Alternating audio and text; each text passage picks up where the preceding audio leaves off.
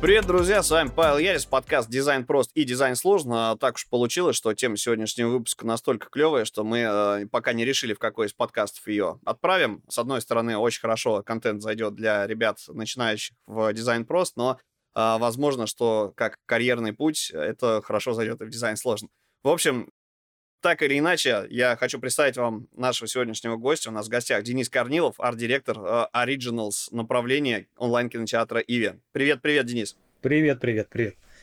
Мы немножечко устали говорить про продуктовый фреймворк, продуктовый подход, корпоративную культуру и прочие вещи, и сегодня решили сосредоточиться на творчестве, и развитии и творческом пути. Здесь, наверное, лучше расскажет э, Денис. Денис — это человек, который путь строил именно не столько карьерный, сколько творческий. Он очень разносторонний, умеет э, в разное, да, и в графику, и в съемке, и э, стихи даже как-то, да, в качестве копирайтера доводилось ему писать. В общем, Денис, можешь сам себя немножечко представить и рассказать вообще о том, чем ты сейчас в занимаешься, вот именно сейчас, и а, дальше я тебя начну мучить с вопросами, с просьбой рассказать, значит, свой вот этот творческий путь длины. Давай расскажу немножко. В общем, а, меня зовут Денис Корнилов, я арт-директор отдела Originals Иви направления. Значит, что мы делаем? Мы делаем... Что мы делаем? Мы делаем постеры, мы делаем баннеры, мы делаем все, что помогает продавать наши сериалы. То есть, ну, вкратце, да, выходит э, новый title, для него нужно создать целую кучу, гору всяких материалов, которые помогут его так или иначе продать, продвинуть. Параллельно мы разрабатываем концепции, креативные концепции этих, собственно, материалов. То есть многие, наверное, не задумываются даже, что вот этот постер это не просто там раз-два на коленке. Это достаточно большая работа, делается много концепций, их делается там порядка, я не знаю, 10, бывает больше штук. Потом проходят тесты, выбираются концепции, согласовываются, дорабатываются. Это очень большая и на самом деле непростая работа. И вот эти вот, казалось бы, постеры, которые вы видите, там несколько картинок, за ними стоит э, достаточно много людей, много стараний. Более того, дополню, так как э, уже записывались с твоими коллегами, э, ребята иногда для отбора картинок используют даже не, не нейросети, а огромные продуктовые исследования. То есть, когда прям на людях тестируется история с тем, для какой аудитории та или иная картинка должна показываться. Давай попробуем, чтобы было проще, потому что ну, путь у тебя длиною в жизнь, что называется. Э, как ты вообще пришел к рисовалкам? Давай вот так. Фотография, фотообработка, коллажирование, фотошопинг и так далее. Ну, смотри, да, про путь. На самом деле, я очень просто можно сказать, я всегда очень любил рисовать. У меня со школы самая частая запись в дневнике была «Уходит в себя», постоянно уходит в себя, мне учительница писала красными на полях, и рисует. Вот это была прям на самом деле большая проблема, потому что, ну, я постоянно этим занимался, я постоянно что-то придумывал, причем я там не рисовал какие-то, ну, банальные вещи, да, я что-то мне нравилось креативить всегда. И единственный урок, а, ну, это просто такая, наверное, забавная история, был а, урок английского, и англичанка говорила, ты станешь крутым дизайнером, я знаю. Вот, у нас очень такая она была прогрессивная, она мне разрешала прям рисовать на уроке. Вот я прям сидел, рисовал. Она говорит, ты, главное, на мои вопросы отвечай, когда я тебя спрашиваю, остальное все время можешь рисовать. Вот. Я сидел, рисовал. И в какой-то момент э, просто узнал, что есть Photoshop. Это был, по-моему, год, э, наверное, 90, мне кажется, 8-9. Я не помню, какая версия была, 4-5, наверное, что-то такое. Скорее, 7-8, ну ладно, я вот сейчас, да, я, честно говоря, уже не помню, то есть что-то такое было, когда еще все это было на дисках, нужно было покупать это на рынках и так далее, вот всякие там э, коллажи, фотосеты. Вот, и начал я потихоньку что-то делать, я себе делал там заставки на рабочий стол, я прям до сих пор помню первое, что я сделал, это я взял, э, такая есть игра Quest Full Throttle, ну, более-менее Про байкеров. Кто, кто постарше. Да, да, ты в теме, да.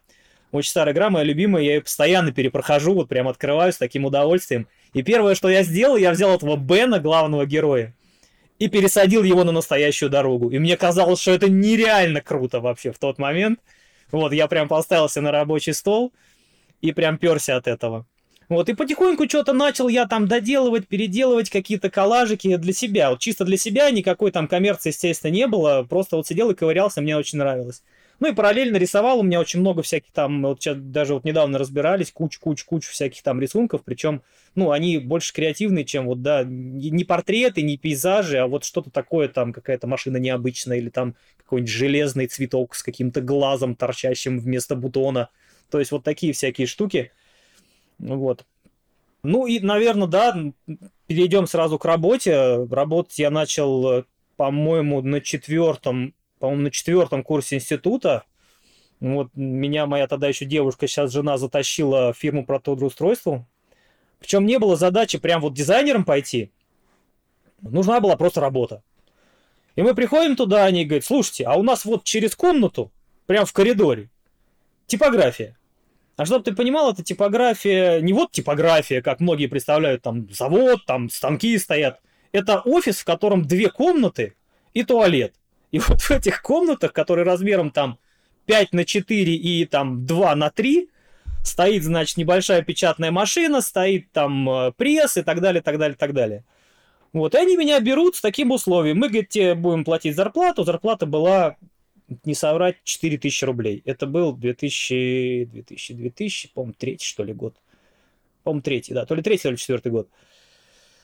Но у меня была возможность делать дизайн клиентам. То есть план был такой. Приходит клиент, ему нужно напечатать визитки. Ну или пластиковые карты, да. У него ничего нет. Я говорю, а вот я вам сделаю сейчас за 500 рублей дизайн, например. Все, это были мои бабки. И так я работал, то есть мы работали где-то два года, я там занимался типографическими всякими вещами, типографскими, наверное, правильно сказать, да. Ездил там, выводил пленки, привозил бумагу, сидел на эмбоссере, эмбоссировал эти карты, номера выбивал и так далее, вырубал станком эти карты. Короче, вот, и параллельно тебе сидел... дали средства производства фактически, а не поток ну, задач. Да, да, да, по сути, да, да. Ну, там у них был, конечно, печатник, который печатал, но вот всякими вот этими мелкими такими делами, то есть э, на, на подсобе был я. Ну и параллельно у меня был компьютер стоял, на котором я там что-то делал. Вот, прошло там некоторое время, ну, стало понятно, что надо куда-то двигаться, и, собственно, начал я рыться. Я уже не помню, какой был сайт. По-моему, тогда Headhunter, что ли, или Работа.ру, не могу сказать. Они как-то параллельно, по-моему, появились. В общем, нашел я контору, устроился туда дизайнером. Тоже там тестовые задания, тыры-пыры, все. И пошел я, в общем, в дизайн. Там поработал, потом перешел в другую компанию. И занесло меня даже, знаешь, куда? Меня даже занесло в компанию, которая не делала какие-то картинки, они делали чисто логотипы и фирменные стили. Угу. В общем, умудрился еще я... Да, умудрился я еще и там год отработать. Видимо, как раз это одна из причин, почему вот налипает, знаешь, со всех сторон налипает разные области на меня. Не знаю, хорошо это или плохо, наверное, хорошо. Потому что, ну, есть возможность э, и от идентики зацепить что-то, и от графики. Но так получилось, я-то человек, понимаешь, я же не из Москвы, я живу рядом с Москвой. Я всю жизнь мне приходилось в Москву мотаться. Вот, и все было в этой компании, в принципе, прикольно, расположение удобное, там центр, я там, там на электричке доехал, поработал, уехал. И они говорят, чувак, принято решение, мы переезжаем в Митино. А Митино это от меня вообще другой конец, три часа дороги в один конец. Я говорю, не, ребят, ну типа, я не готов. Вот, ну как так, мы там тебе там место, там два монитора, все дела. Я говорю, не, ну я все понимаю, но 6 часов тратить в день на дорогу, это тумач вообще.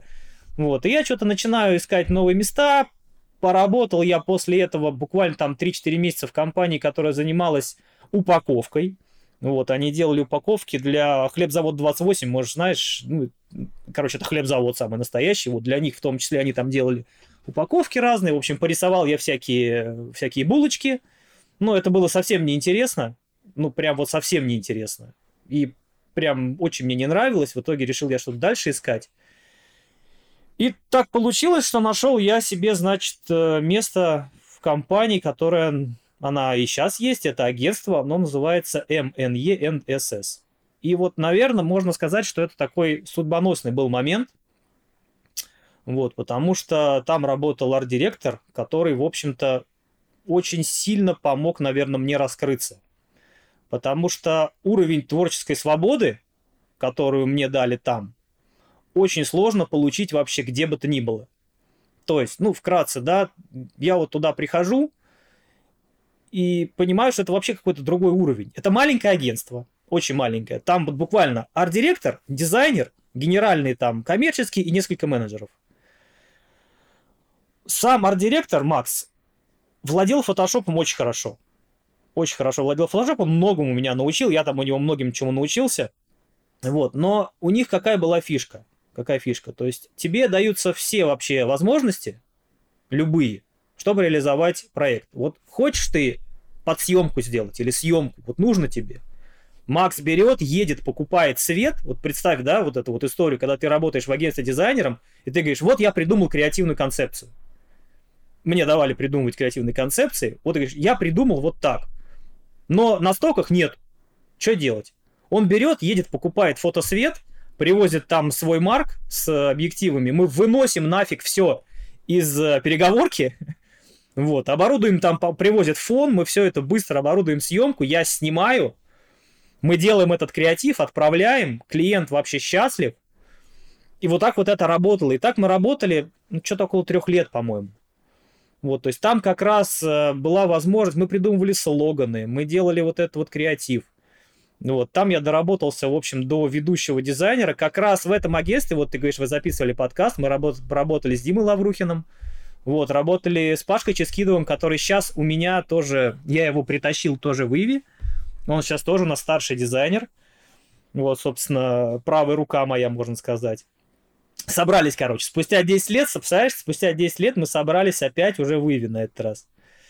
Это вообще история, конечно, трогательно на самом деле. Это вообще круто, когда ты на рынке, пере, как бы, ну, переобувшись в какую-то сферу, подтягиваешь к себе коллег или коллеги к тебя подтягивают, потому да, что у тебя уже да, есть да. вайп общий, да, то есть вы друг друга понимаете, знаете, что друг от друга ожидать, а еще и прокачались по дороге. В общем, мне кажется, это самая шоколадная да, вещь. Да.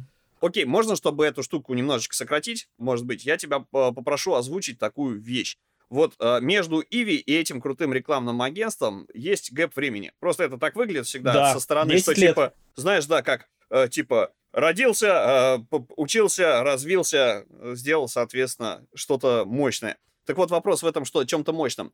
А, какие в твоей карьере были переломные моменты, которые тебя, э, ну, именно проекты, может быть, если ты вспомнишь, если от них можно говорить, которые э, тебя прокачали, которые были вот э, тем, что тебя развивало и э, делало из тебя, вот ты был дизайнер-полиграфист, которому дали средства производства, да, и тут ты вдруг стал дизайнером, который может пилить креативные концепции, и тебе дают, опять же, средства производства, но уже в виде того, что докупают оборудование, например, да, делают какой-то подсъем и так далее. То есть, что было первыми проектами, которые вот ты мог бы сказать, что это новая веха в моем развитии? Ну, наверное, да, наверное, есть у меня... Я не могу сказать, что это прям проект, это рекламная кампания.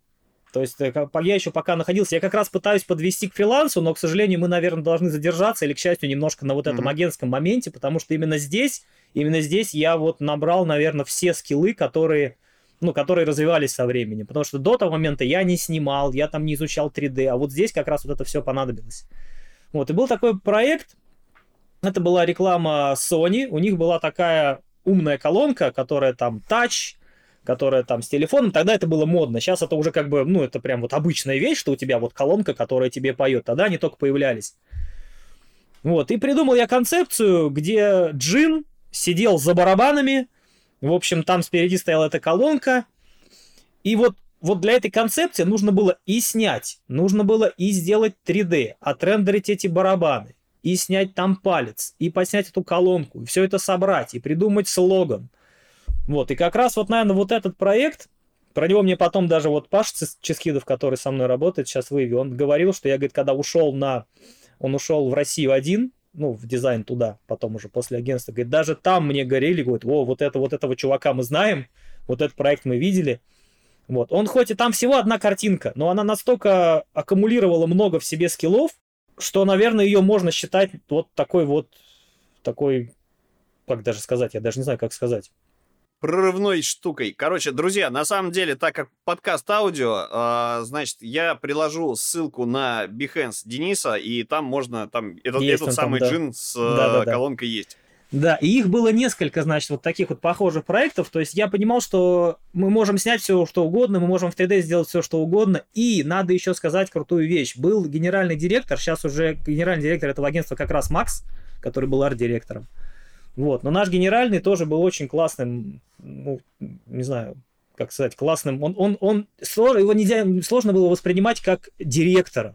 У нас там настолько были теплые дружеские отношения, что в какой-то момент, я еще тогда плохо владел английским, он вот, ему звонит клиент из Германии, говорит на английском. Агентство работало с Гроя, с Sony. Вот, и, в общем, звонят из головного офиса Гроя. Мне. А я с английским тогда был не очень. И он берет трубку и говорит, здравствуйте, я, э, я ассистент Дениса, генеральный. я, говорит, сейчас с вами пообщаюсь вместо него. Понимаешь, вот такие вот такие вещи, их мало где встретишь. И я это к чему? Я это к тому, что когда нам понадобилось 3D, он говорит, слушай, а есть такая штука, кейшот. Вот, я не знаю, может, ты слышал, не слышал, это стендалон рендер такой. Я, говорит, вам сейчас куплю просто лицензию, вот изучайте. И он купил, ну, по сути, мне лицензию, потому что больше никто этим не занимался. И я сидел, занимался этим киншотом, и вот как раз именно в нем я отрендерил, ну, кучу всего просто там. И машин, и на фрилансе потом тоже в нем. Я рендерил очень много всего, тоже можно потом на Behance там посмотреть. То есть практически все тачки отрендерены в нем. Хоть кто-то там говорит, что сложно добиться там таких же там топовых результатов, как э, в каком-нибудь там Октане, и так далее, Вере, но на самом деле это все не так. Вот. Важны прямые руки. Вот что могу сказать. Слушай, можно маленький э, как бы вопрос уточняющий, который, да. э, наверное, я задам еще в, в несколько в другой форме чуть попозже, когда мы будем говорить про скиллы. Вот вопрос софта. Смотри, есть куча всяких плагинов, есть куча всяких сервисов и есть куча всяких э, редакторов, которые, в принципе, не являются стандартами отрасли да, то есть вот все стараются вот отраслевые стандарты поддерживать, по минимуму плагинов задействовать, почему? Потому что плагин его перестали поддерживать, а у тебя на нем продакшн строился. И э, как бы здесь вот вопрос твоего отношения ко всем этим вещам. Как ты считаешь, насколько актуально использование каких-то, пускай удобных э, штук, но которые никто не использует в работе? Я так скажу, если тебе это удобно, ну, конкретно вот какому-то человеку, то почему нет? Я не вижу проблемы в использовании плагинов. А встраивание их в некий процесс, который, да, длится годами, это не очень круто, потому что, как ты сам сказал, там меняются версии, там, но если этот плагин такой не сильно влияющий, но облегчающий жизнь, конечно, конечно. Вот тот же кейшот, это достаточно не очень популярная среди там мастодонтов 3D программа, но в данный момент она выдает очень приличные результаты. И мне это не мешало, понимаешь? Я когда на фрилансе уже забегая вперед рендерил машины, да, не было вопросов, что качество рендера, ну, оно какое-то подозрительное, да, оно отрендерено в чем-то не в том, в чем обычно люди рендерят. Висят э, там по всем салонам Мазды, там эти Мазды, которые рендерил, там Toyota там висит и так далее, и все прекрасно. Как раз к вопросу вот об этом софте. Огонь. А, давай вернемся к истории, к твоей захватывающей про развитие. Есть что-то еще перед тем, как э, я буду мучить тебя вопросы, вопросами про фриланс и как ты на него вышел? А, да, чтобы было вот каким-то проектом, который действительно, там, не знаю, просто взорвал тебе мозг, и ты понял, что, блин, я прокачался, я всемогущий, я могу делать что-то еще более крутое. Ну, на самом деле был такой проект, но он скорее, он не столько связан с 3D, он уже больше фото. Это больше похоже на то, что мы делаем сейчас в Иви. Вот, но он случился спустя два года, как я вышел на фриланс, и он произошел как раз именно с этим агентством, потому что Макс ко мне пришел уже с задачей, когда я был на фрилансе. Смотри, а если говорить действительно про выход на фриланс, а, часто люди к нему не готовы. То есть, что есть фриланс а, в давай так, в отечественном менталитете. Это из серии «Я сижу на работе в оперативной полиграфии, то, чем я занимаюсь, я от этого уже не знаю. Я, мне от этого больно грустно, я хочу большего, я вот творчество хочу, выходящего за рамки постоянного пула задач, которые мне валятся, да. И тогда я иду на фриланс-биржи или с какими-то, ну, еще, еще каким-то образом себе там клиентов, и, значит, продаю свое время за бесценок, э, дешевле, чем на работе, чтобы в ночи не спать и, значит, колбасить какие-то штуки. Э, мне от этого тоже больно, вот, в большинстве случаев, да, потому что те, те результаты, которые я получаю, во-первых, я не высыпаюсь, мне дают леща на работе, э, на основной, да, тут, тут еще правки прилетают, короче говоря, люди выгорают моментально. Это вот то, что под фрилансом обычно э, подразумевается. А есть фриланс, когда ты выходишь, что уже действительно у тебя есть пак э, услуги, ты понимаешь, что ты опытный специалист, и, в принципе, у тебя есть пул клиентов. и тогда ты можешь выходить на фриланс. Э, лучше это называть не этим обесцененным, наверное, словом, а какая-то своя собственная предпринимательская деятельность э, сольная. Вот как ты созрел, как ты понял, что я могу, вот, да, и как бы я, я не умру от этого. И что являются ключевыми определяющими вещами, чтобы вообще в это соваться? Вот это рекомендации тем, кто начинает, проходит курсы и не знает, куда себе деть. Ну, смотри, давай, э, давай, да, небольшое такое отступление или немножко углубимся в момент работы в агентстве. Вот. Я начал, в какой-то момент появился Behance. Что я начал делать? И это правильно, это должен делать каждый человек я начал публиковать туда свои работы, в том числе этого Джина вот этого, да, там какие-то там по Субару, у меня там много всякие разные. Я сейчас вот э, еще скажу, что я практически не обновляю свой Behance, ну, на данный момент. Наверное, этим надо заняться, но в свое время просто я немножко ушел в работу, ну, потому что ее было достаточно много, и мне просто некогда было заниматься вот этими всеми самопиарами. Вот. Я, ну, фигачил как станок, образно, да. В общем, как получился фриланс? Я начал публиковать свои работы, публиковать свои работы, и люди начали писать, интересоваться. Ну, то есть буквально ты делаешь хорошую работу, люди начинают интересоваться, какие-то начинают поступать тебе запросы, в том числе в штат. Но я уже понимал, что у меня как бы нет желания переходить куда-то в другую компанию. Я либо остаюсь здесь, либо я что-то придумываю сам.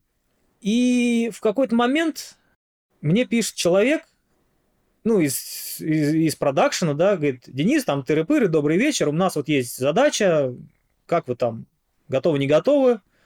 Я как бы и пишу, ребята, я говорю, я в штате, но, в принципе, там, вот вечером, пожалуйста, я готов. Ну, я, типа, могу сделать. И что-то потихоньку-потихоньку начали делать. Кстати, вот первый проект на фрилансе, он был очень смешной. Э, мне приходит, значит, заказ э, с этим человечком Мишлен. Ну и вкратце я сейчас опишу просто, да, вот снег, шина разбивает снег, и в конце стоит этот человечек. И я что-то так его оцениваю, там на какие-то деньги оценил, думаю, сейчас я его там раз-раз-раз, там за день там два слеплю, все будет нормально. И тут я, значит, открываю фотостоки, и мне нужно найти просто вот этот разваленный снег. Я сижу ночь, ну, я приехал с работы, я взял фриланс. Я сижу ночь, мне нужно найти эти стоки с этим э, разбитым снегом, и я понимаю, что стоков с разбитым снегом нет. Ну, то есть их нет подходящего в нужном ракурсе, что делать? Сроки есть уже, все, там, договоренности есть, э, бюджет обозначен, непонятно, что делать. В общем, лазил, лазил, думал, думал, и пришло все это к тому, что я просто за ночь учу ZBrush до нужного мне уровня и скульптю буквально вот эту всю колею снежную. Я, то, я за ночь ее зафигачил, я ее отрендерил, вот, и вот таким вот... И я сдал прекрасно этот проект, он там висит, да, он, он визуально он достаточно простой, кажется, что это вообще ерунда, вот его сейчас открыть, что это, ну, это прям, ну, во-первых, это был там какой-то, я не помню, десятый, что ли, или какой-то там, не помню, год, вот, он, он визуально очень просто выглядит, но на самом деле, чтобы его сделать, пришлось, представляешь, за ночь выучить ZBrush, ну, конечно, не там до уровня там каких-то скульпторов, но вот, вот так вот э, учится софт в случае необходимости. Окей, а, смотри, на самом деле, это действительно важный момент для понимания и осознания, что когда выходишь, ты понимаешь, что у тебя не отработан стек а, создания каких-то вещей. Да, когда ты сидишь на работе, у тебя поток задач есть, это вот к вопросу о том, что ты говорил, хорошо это или плохо, агентская история. Для кого-то это хорошо, а, потому что, с одной стороны, у тебя есть... А, ты когда начинаешь, чем-то заниматься, ты еще не знаешь, для тебя все новое, ты очень быстро учишься, ты хорошо впитываешь информацию, и самое главное, тебе все интересно, да, то есть чем бы ты ни занимался, э, у да, тебя, да, да. У, у тебя нет вот этой истории, что типа, да, блин, ну вот опять, ну ладно, вот, да, короче. А, это история про то, что ты впитываешь инфу как губка просто и э, готов браться, чтобы попробовать за какие-то моменты. Минусы в этом то, что растешь медленно. Если тебе повезло, у тебя офигенный арт-директор, как вот ты э, рассказывал, да, который тебя готов поддержать, научить, все супер, ты, в принципе, эту инфу зафиксируешь. Но в большинстве контор, я не знаю, как у тебя, у меня просто, ну, я давно не, не работаю в найме, но, тем не менее, у меня закончилась трудовая книжка, то есть там вкладыш, она такая толстенная, потрепанная вся. И вот фигня в чем? На всех этих работах, там, на большинстве из них, это ты э, приходишь, на тебя валится поток задач, вот если говорить про агентство, про студии, и ты не успеваешь копить экспертность. То есть у тебя новая задача, ты что-то там сделал, ты выдохнул, короче говоря, берешься за следующую, ты не отрефлексировал этот опыт, ты его не зафиксировал, ты не подумал, что ты можешь сделать лучше, не подумал, как э, быстрее реализовать эту работу. У тебя просто нет на это времени. И ты, соответственно, фигачишь дальше. В продуктовой же команде, например, да, ты когда пришел, э, если у тебя есть какой-то продукт, который ты обслуживаешь, где у тебя вот есть узкоспециализированный спектр задач, ты работаешь на конвейере. Там хорошо что? То, что ты свой опыт, но если ты не это самое, не дуб-дубом, что называется, да, и не приходишь каждый день на работу просто, чтобы там что-то поделать, у станка постоять номинально, а думаешь, как это сделать лучше, то ты, соответственно, свою работу оптимизируешь, автоматизируешь, и ты четко знаешь, к тебе пришел человек, сколько примерно плюс-минус это времени займет, что для этого нужно, из чего эта работа будет состоять. Но тут другой вопрос, что она скучная. Вот, то есть тебе а, как раз вот э, и тянет там на фриланс, на другие проекты, еще чем-то позаниматься, просто чтобы отвлечься от этого. То есть истина, как всегда, где-то на стыке. И вот э, есть ребята, которым очень сложно в студиях работать, потому что, ну, блин, ну как так, там все время что-то прилетает, бесконечные правки, а, а, вот, э, и при этом, кстати, они упускают из виду тот момент, что если тебя не увольняют, значит, в принципе, это устраивает работодателя, да, он готов тебя обеспечивать а, эти задачи, ты, главное, как-нибудь с ними справляйся. Вот, э, есть э, история про продукт, где люди приходят и тухнут, потому что там все очень медленно, неспешно и в рамках ограниченного круга обязанностей. То есть э, где-то посередине находится истина. Извини, маленькое лирическое отступление, потому что мы на самом деле этот вопрос в подкасте «Дизайн прост» поднимали неоднократно, разговариваем с людьми, и это действительно то, что волнует сейчас, ну, давай скажем так, не молодежь, а новых специалистов, которые только осваивают свою профессию или меняют ее. А, потому что, во-первых, сейчас фиг устроишься. Раньше-то просто было, да, ты в фотошопе хоть что-то умеешь, у тебя две руки, две ноги, голова, и ты готов этим заниматься. Welcome. Специалистов не было. Дефицит был тотальнейший с самого низа. А сейчас рынок немножечко перенасыщен, и, соответственно, когда ты уже куда-то идешь, у тебя должно быть портфолио, у тебя должен быть какой-то опыт, ты должен примерно представлять, а, ну, должен быть матч между тем, чем ты занимаешься, и тем, что нужно бизнесу. Чем он больше, тем больше шансов трудоустроиться. Из них маленькая такая а, лирическая история – про навыки мы сейчас еще поговорим, но хотелось бы, опять в разрезе твоего опыта продолжить. Вот э, ты вышел, э, да, условно говоря, к тебе обратились вне агентства. Есть такой интересный э, аспект, да, что когда ты где-то работаешь, если ты фрилансишь, работодатель обычно против этого. Ну, потому что, типа, ты э, на работе хуже со своими обязанностями справляешься. Однако, если ты обслуживаешь смежных клиентов, смежной отрасли или тех же клиентов, которые напрямую к тебе приходят, то зачастую работодатель еще э, тебя же привлекает, э, либо когда ты уволился как внешнего специалиста уже совсем за другие деньги, а, либо иногда идет история про то, что тебе говорят, что давай так, ты любитель фриланса, с тобой хотят работать, а с нами в нашем контексте не очень. Может быть, ты поработаешь на нас, но как за дополнительные премиальные какие-то истории. Вот у тебя были какие-то такие моменты? Или вообще, вот как ты считаешь, э, достойна ли такая история того, чтобы ей заниматься? вот ты завернул, конечно, мощно. Я считаю, что если фриланс не мешает основной работе, а именно так я считаю, правильный фриланс, если человек, если у него есть мозг, и он не сидит в рабочее время и не фрилансит особо, да, ну то есть ничего страшного в этом нет. Вот вообще ничего. Правильный э, работодатель, правильный там директор, да, он видит, ну, как, как влияет фриланс на исполнителя.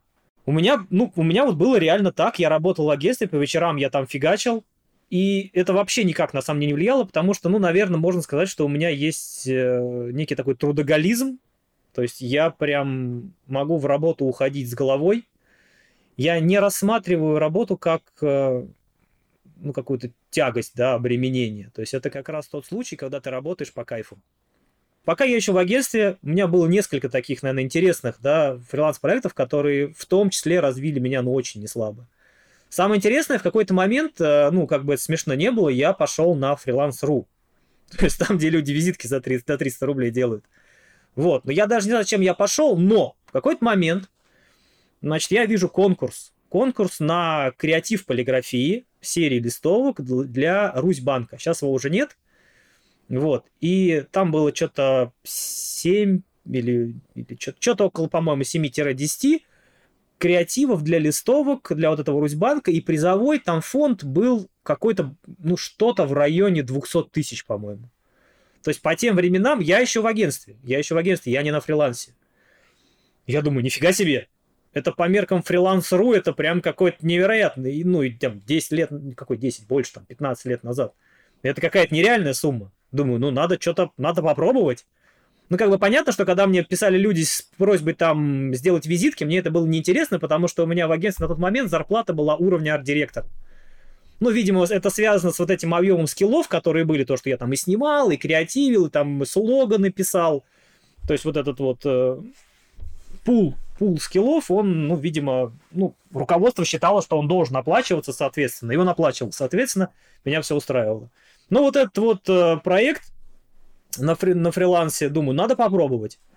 А там, сам понимаешь, там тысяча там этих дизайнеров, и все начали что-то постить. Ну, там такой трит гигантский с этими, значит, с этими листовками. Ну, я что-то посидел, посидел, тоже подумал, сделал. Ну, все, отправил и забыл. И в какой-то момент мне приходит письмо. Денис, здравствуйте, вы, значит, выиграли конкурс. Думаю, да ну нахрен, не может быть. Вот захожу и правда. Мне пишут, значит, сначала мне написали из банка, потом они меня пригласили в офис. Ну вот, мы с ними поболтали, тыры-пыры. Перечислили деньги. Пришлось, правда, открыть счет в их же банке, чтобы деньги получить. Вот. Какой и тут я начинаю маркетинг. думать, что... Да, да, да. ну, дорого им счет, конечно, обошелся открытый. И я думаю, что, ну, на фрилансе, оказывается, можно, в принципе, неплохо зарабатывать, если найти не дядю Васю, которому визитка нужна, а как фирму, большую фирму с нормальными деньгами, которой нужен хороший, качественный результат. Дальше таким же образом я выиграл каким-то образом э, конкурс от Fisher, знаешь такую фирму, лыжи производят, угу. ну всякие там. Да-да-да. Ну вот там, там, правда, приз был не денежный, но я, пое... а я выиграл этот конкурс. Там был конкурс на креатив, чисто креатив. То есть нужно было сделать драфты э, для, для рекламы, креативные, тоже постеров. Я сделал там, по-моему, около пяти постеров, отправил. Тоже мне пишут, я опять удивляюсь. Вы выиграли конкурс, приезжайте к нам. Это было в издательстве «Игромания». Я туда приезжаю, меня там пофоткали, взяли интервью и подарили вот горные лыжи, какие-то там совершенно топовые. Они у меня до сих пор стоят. Я на них ни разу никуда не выехал. Вот. Э, но, тем не менее. И, наверное, самый такой интересный проект э, в, в мою бытность в этом агентстве был запрос от, э, ну, мой знакомый хороший сейчас, тогда мы были не знакомы. Вот, мне пишет Александр Ухин, у него тоже было свое агентство. Сейчас я, честно говоря, не знаю, давно не общались. В общем, мне пишет Александр, говорит, Денис, здравствуйте, нам нужно э, снять, именно снять рекламную кампанию для такси. Значит, такси было Nexi. Сейчас эти машины все куплены Яндексом. Вот, это Ford Galaxy, их даже можно сейчас видеть, у них такие коричневые шашечки на боках, они по всей Москве ездят, тогда их было очень много, они закупили тогда их порядка там около 20 тысяч машин, что-то много, в общем. И нужно было сделать рекламную кампанию, придумать там, как это все сделать, все это. И я подхожу к Максу и говорю, Макс, у меня вот такой запрос, я прям честно пришел, я говорю, у меня такой запрос на фриланс. Я говорю, мне нужен, можно я возьму твой свет? Я говорю, если не можно, то как бы, ну и все. Он говорит, да бери. Вот. И мы два дня, значит, снимаем эту рекламную кампанию по всей Москве, там, с какими-то там звездами, ну, такой средней величины. Вот, тоже все отсняли, все довольны. Это было очень сложно, я сейчас так это вкратце рассказываю, но чтобы понимать, я снимал, э, лежа в кузове машины Ford Focus, проезжая живописный мост, лежа в открытом багажнике, я снимал, значит, проезжающие вот эти вот Некси по мосту в закат. Есть, по-моему, этот проект на Behance, можно посмотреть. Знаешь, я здесь сделал бы маленькую ремарку с пояснением для наших слушателей, чтобы это все-таки было описанием процесса. Любая фотосъемка, вот э, Макс сейчас рассказывает э, истории, когда он реально лежа в кузове какие-то штуки фоткал, да, то есть в движухе. А на самом деле, чтобы провести фотосъемку какого-то объекта, который не помещается на стол, это такой геморрой. То есть, если нужно снять тачку, во-первых, это нужно сделать. Да, для этого есть специальные фотографы, они знают, в каких ракурсах это снимать, э, да, потому что есть классика, как вот, как на часовом рынке, например, да, когда часы фоткают э, в определенном ракурсе, с определенным положением стрелочек, э, с определенными бликами. То же самое с тачкой. Тебе нужно найти либо ангар, либо, короче, сначала ты ищешь location, да, как бы. Ну, сначала ты вообще должен посмотреть, что ты снимать будешь, потому что если ты не знаешь его габаритов, э, да, что там нужно подсветить, какие детальки, это больно. А потом тебе нужно найти, э, ну, location, да, место, где ты будешь снимать. Ангар, улица и так далее. Это разные вещи, разные погодные условия. Обычно снимают в ангаре, если тебе нужен потом дождь, э, этот дождь надо рисовать отдельно, потому что идеального дождя не бывает, он всегда рандомный. А, это, во-первых. Во-вторых, не факт, что место, которое ты выбрал, а, там еще каких-то эксцессов не произойдет, которые съемкам помешают. А, значит, соответственно, потом тебе нужно поковыряться со световыми схемами, выбрать цветовую схему заранее, желательно, потому что это должно быть в ТЗ на съемку. Тебе нужно собрать народ, который будет помогать, потому что если ты в одно рыло будешь пытаться снять большую штуку, ты упоришься бегать между фотиком, двигать свет, да, что-то нужно где-то подержать, тебе нужны ассистенты как минимум один. Если тебе э, нужно организовать доставку этой штуки, тебе нужны еще и доставщики. Если это мебель, например, да, это доставить, собрать, короче, э, вот эта вся тусовка. Да там. и машины привозят на эвакуаторах да, обычно. Короче, это такой геморрой. Тебе нужно чем-то кормить эту самую съемочную группу, потому что это задача не собрались, быстренько сняли и разбежались, да, собственно, эта история там минимум на день, если не на больше. Вот, короче, а, это огромный-огромный процесс с привлечением большого количества ресурсов, оборудования, экспертов, специалистов и различных э, людей, да, там, от курьеров э, спицы и да, до, до, до доставки сборки. Вот, извини, это действительно просто важный момент. Да, да, да, да. Я просто для меня это все уже понятно, но, наверное, да, ты правильно сделал, что рассказал, потому что многие просто не понимают, им кажется, что ты приехал, достал камеру, чик, уехал и, и, и все. Да, конечно, это не так. Э, мы снимали, значит, два дня. У нас было порядка шести или семи локаций по всей Москве. Мы снимали там на набережной у Кремля, живописный мост, у какого-то бизнес-центра, не помню уже. Но э, прикол в чем? То есть я взял вот этот цвет офисных разрешения, я пишу Паше, Паша Ческидов, который сейчас как раз у меня старший дизайнер в Иве, я говорю, Паш, слушай, мне нужно стенд на съемку. Я тогда как бы, я еще не фрилансер, я еще не, не какой-то рекламный фотограф, я еще просто чувак, старший дизайнер в агентстве, который умеет снимать, ну, как практика показывает неплохо, но у меня нет еще вот этого опыта организации там съемок и так далее. Я говорю, Паш, мне нужен ассистент, мне нужна камера. У Пашки был тогда тоже Марк 5. Я говорю, Паш, дашь камеру поснимать? Он говорит, да, конечно, погнали. И вот он у меня был ассистентом на этой съемке, он там таскал этот цвет, я бегал с камерой, в общем, мы отснимаем первый день, и тут, наверное, прикол в том, что я приезжаю домой, я достаю флешку из камеры, ну, представляешь, там э, три, не помню сколько локаций, приглашенные звезды, хоть и средней величины, но звезды там с гонорарами под лям.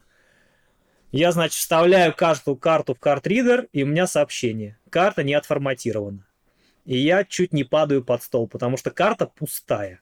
Представляешь? Вот день съемочный, карта пустая. Думаю, все, жопа вообще, что делать? Вот, я пишу Саше, я говорю, Саш, так и так. Я говорю, не знаю, вообще съемки как будто и не было. Он говорит, блин, что делать? Я говорю, не знаю, поеду. Я на следующий день подрываюсь, еду в центр Москвы, не помню, как контора называется, они восстанавливают данные. Они, в общем, эту флешку всю раздербанивают, и слава богу, 99% съемки они оттуда вытащили. Вот, я говорю, Саш, все хорошо. Буквально там последних пять там дублей пострадали, все остальное я достал. Ну и все, там второй день тоже мы все, все хорошо, все снимаем, потом я сам делаю пост, им просто им э, понравилось, как я снимал, потому что у меня уже на тот момент были съемки Субару, вот потому что в агентстве я не только там людей, да, но и съемки Субару у меня были, я там, мы снимали Субару у Москвы-Сити, опять же там какой-то креатив придумался, вот им понравилась финальная картинка, то есть вот моя обработка, она им прям зашла. Ну, они разные, знаешь, разные фотографы по-разному любят. Там кто-то любит больше лайфстайл. Я люблю, когда это прям такое все звенящее. Все, мы сняли, пост сделали, все хорошо. Все, проект, проект закончился, слава богу. Вот с таким вот, э, вот с таким вот э, волосами из подмышек вырванными, да, отовсюду. Вот, но, Хорошая но мы метафора. Ну, на самом деле, действительно, бывают э, очень больные э, истории, которые упираются вот, действительно в банально, там, не знаю, у вас была залочена флешка, или флешку не вставили, или еще какая-то история, а люди, как бы, они на другом с, с фокус внимания, да, свой держали, и человек гашетку э, жал, э, вот, собственно, выставлял кадр, а потом оказалось, что у него размагнитилась э, флешка там или повреждена. Это действительно Да, таких боль. историй сколько хочешь, мне и на фрилансе потом, да, фотографы присылали съемки в шпегах. Ну, забыл RAW поставить. Не снял в RAW. Присылает шпег, там эти артефакты. Все это надо как-то растягивать. Ну, сейчас с этим попроще ну, Человеческий фактор. Вот. Сейчас с этим попроще. У Ну нас да. есть нейронки, которые можно загрузить. Только Да. бе- беда в том, что а, здесь еще нужно сделать пояснение для ребят, которые а, плохо представляют съемочный процесс. А, Значит, чтобы сделать один кадр, да, который пойдет на афишу, тебе нужны сотни и тысячи снимков. Вот. И там есть процесс а, разбора. Поэтому, Денис, я предлагаю тебе сейчас немножечко расставить точки над «и», чтобы это был не просто вдохновляющий выпуск о э, карьере, условно говоря, а чтобы это была практика применимая история, рассказать про pipeline того, как съемка проводится. Вот съемку провели, э, есть с этого момента вступает в дело ретушер. Креативный, некреативный, сиджишник, э, с 3D-шапкой работать он будет или с чем-то, неважно. Вот вступает э, в дело человек с фотошопом. Для того, чтобы в Photoshop картинка попала, из которой это будет собираться, этап первый, да, соответственно, ты садишься, как правило, коллегией, не один человек, а, с креативным директором, соответственным менеджером с той стороны, со стороны заказчика. Вы садитесь и отбираете фотоматериал. То есть вы просто тупо, блин, заряжаете всю эту фигню в какой-нибудь Bridge или Lightroom, а, в зависимости от того, на чем работаете. Сидите, маркируете фотки. То есть у вас не с первой проходки это э, происходит, да, то есть берется пул фотографий, отмечаются, э, там, маркируются маркерами, там, звездочками или как-то еще, или затаскиваются в папку фотки, из которых будет еще следующий отсев, да, как бы. Это уже жрет кучу времени, кучу нервов и вызывает сонливость. Это неделю-две может занять совершенно спокойно, потому что отбирает не только креативный, да, отбирает не только арт-директор, не только фотограф, но и в конечном итоге это все улетает клиенту, который может быть занят, у которого может не быть настроения, вот, а который может просто быть российским офисом, который отправит это все в какой-нибудь немецкий офис, и там еще будут люди сидеть отбирать. И потом они пришлют это обратно, а наши скажут, блин, а нам не нравится, это не подходит нашему рынку, потому что здесь вот, э, ну, нам этот ракурс у нас не заходит, или там, там время не то. И, короче, да, вот такие вещи, они могут затягиваться очень надолго, особенно когда там не один кадр на выходе, а тебе нужно серию получить, например. И это прям, это очень долгий процесс. И до фотошопа там еще очень далеко, на самом деле. Да. А, вот, соответственно, далее. А, я по шагам попытаюсь разложить этот процесс, короче говоря. После того, как мы это все утвердили, отобрали, выбирается то, из чего будет осуществляться, ну, давай будем называть это фотомонтаж, а, так или иначе, да, продакшн, итоговые картинки. Перед тем, как э, эта фоточка э, встанет в картинку, э, ее предварительной обработке обычно, э, да, как бы подвергают. То есть ее нужно, нужно отретачить. Даже если ты, э, не знаю, там, сидел весь день в студии, соответственно, вы помыли эту машинку, соответственно, отпылесосили салон, и даже если притащили с собой чувака с пылесосом и этой самой пшикалкой и тряпочками, ты все равно будешь так или иначе, пыль садится, она никуда не девается. А когда э, в машину надо, допустим, если мы про тачки говорим, нужно залезть, отстаются отпечатки, значит, от жирных рук, вот, или кто-нибудь там стакан с кофе свой забыл на капоте, да, убрать, и этого никто вовремя не заметил, там лишние кадры получились. То есть э, это все хозяйство регулярно нужно подбегать, протирать колеса, смахивать пылинки и так далее, но ты все равно это полностью не уберешь. И тебе нужно ретачить все это хозяйство, убирать лишние отражения. А, да, в, в, в борте отражался, не знаю, писающий мальчик, образно говоря, а, в, в, в стекле какая-нибудь крень с потолка.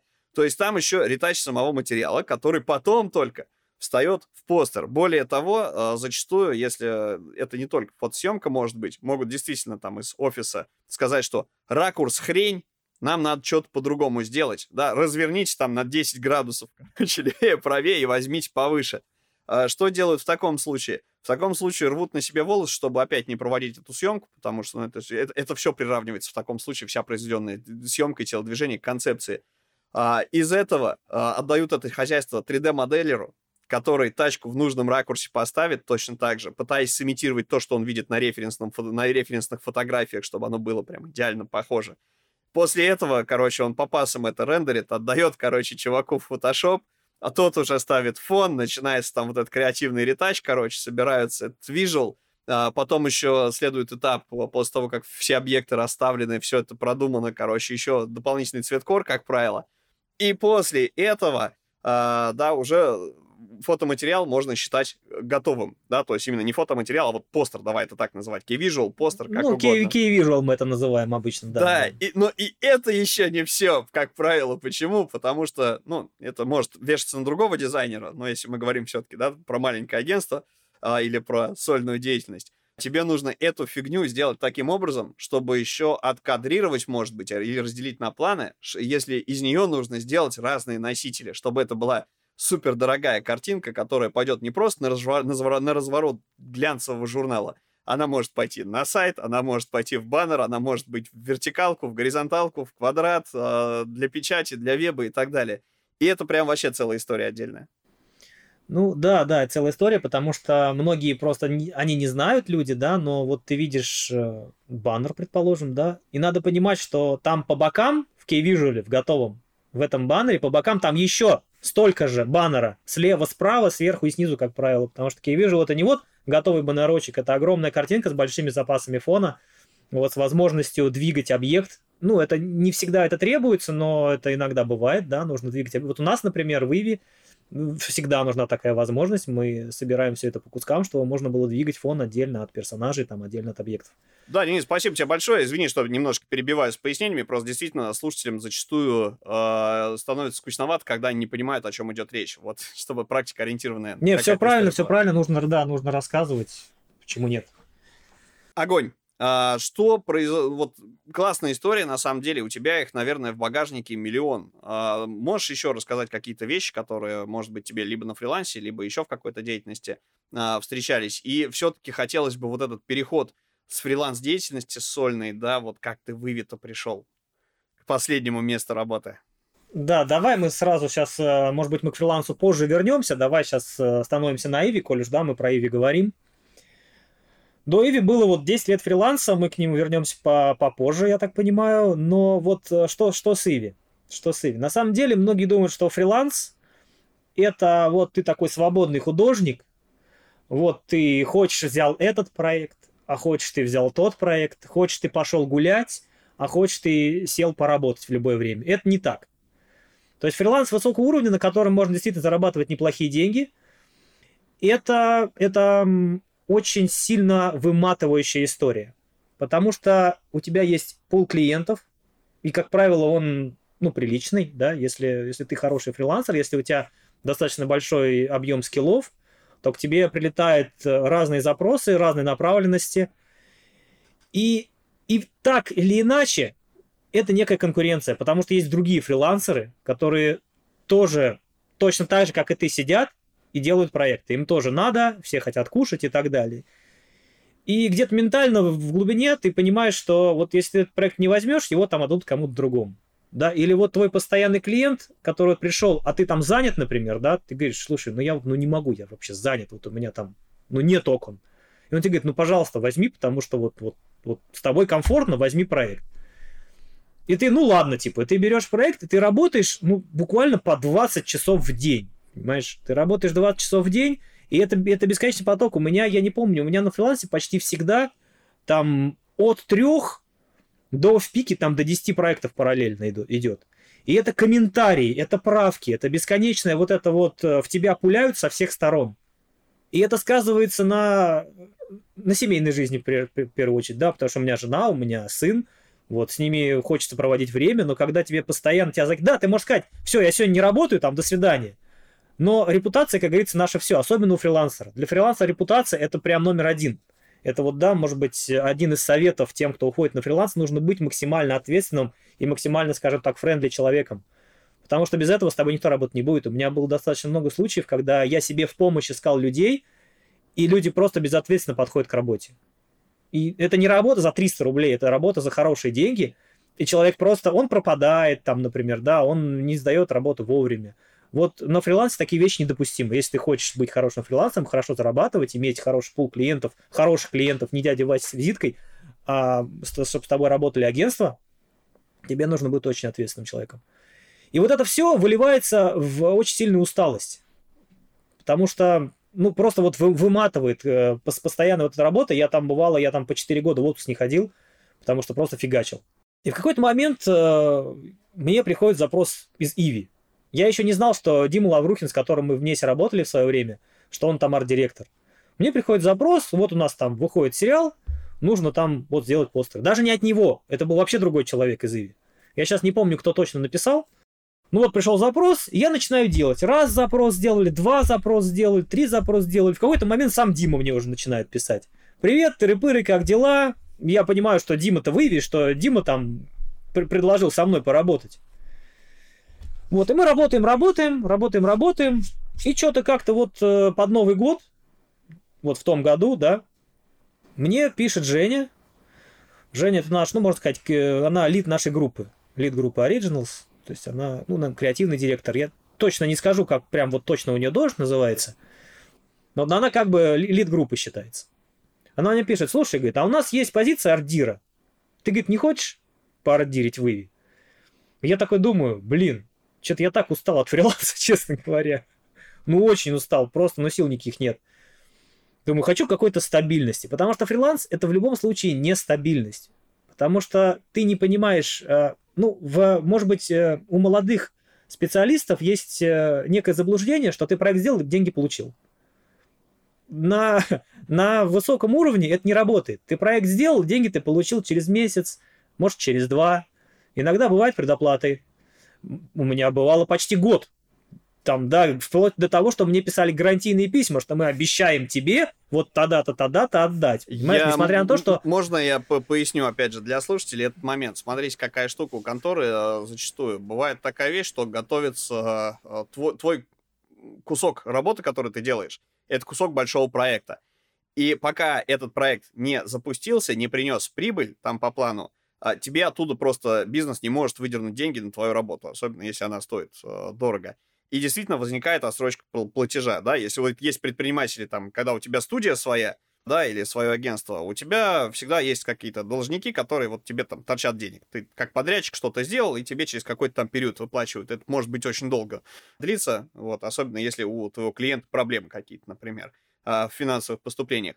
А здесь история про то, что ты один человек, который как ИП некое обслужил, оказал услуги, и эти услуги по договору будут оказаны через большой промежуток времени. И вроде бы ты вломил кучу э, времени, да, у тебя там классная оплата, но у тебя получается, что ты эти деньги увидишь через большой промежуток времени. И тебе вот этот э, промежуток, да, как бы, тебе нужно чем-то забить, потому что волк ноги кормит, да, ты не можешь сидеть и ждать, э, как бы подыхать с голоду, пока тебе там через полгода твои кровно заработанные вернут. Тебе нужно следующих людей привлекать, обслуживать следующего заказчика с более быстрым, может быть, чеком с одной стороны, вроде бы в такой геморрой не стоит ввязываться, да, с другой стороны, ты работаешь фактически один, как большой бизнес. Ну, смысл тот же самый, просто ты один, ты как удаленный, распределенный сотрудник, соответственно, который участвует в каких-то проектах.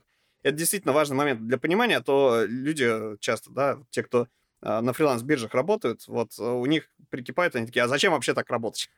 Типа, зачем заработать с такими заказчиками? Да, мы говорим сейчас про, про другие деньги, говорим, мы говорим про другие проекты, про объемные вещи, сложные, сложные и, и, скажем так, высоко, достаточно высоко оплачиваемые. Никто не будет вам большую сумму переводить на карту или там на какой-нибудь киви кошелек.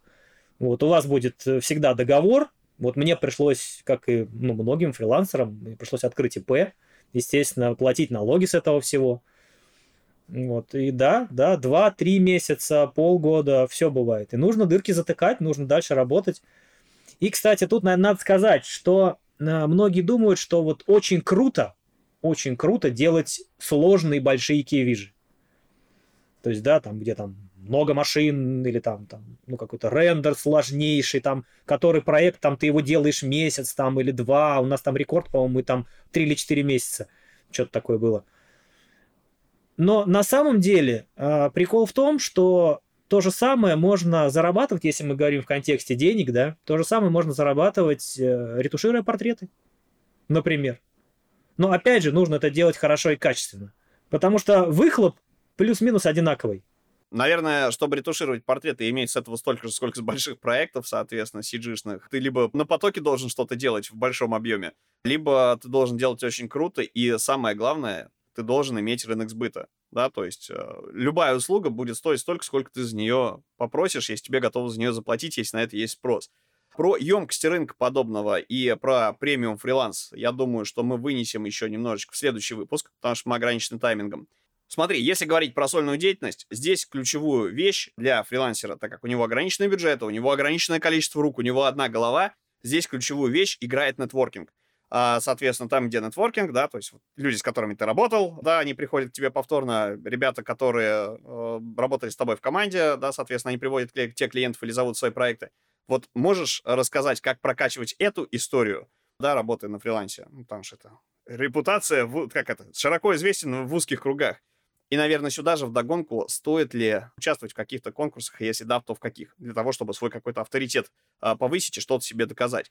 Потому что сейчас, мне кажется, настолько все развелось, что история про рейтинги конкурса, она уже, вот, вот эта история, она для того, кто умеет работать, у кого есть пул клиентов, она уже не столько необходима. Вот, то есть конкурсы важны там, допустим, для тендеров, для каких-то, а вот если ты тебя де- знают 10 человек на рынке, эти 10 человек, собственно, они тебе тащат большие проекты шестизначные, да, там условно, то, в принципе-то, тебе и не надо париться. Вот, то есть, ну, все-таки подкаст для начинающих, и э, как бы было бы здорово э, этот момент подсветить. То есть на старте карьеры в чем поучаствовать ты бы порекомендовал, во что вписываться, что сейчас доступно.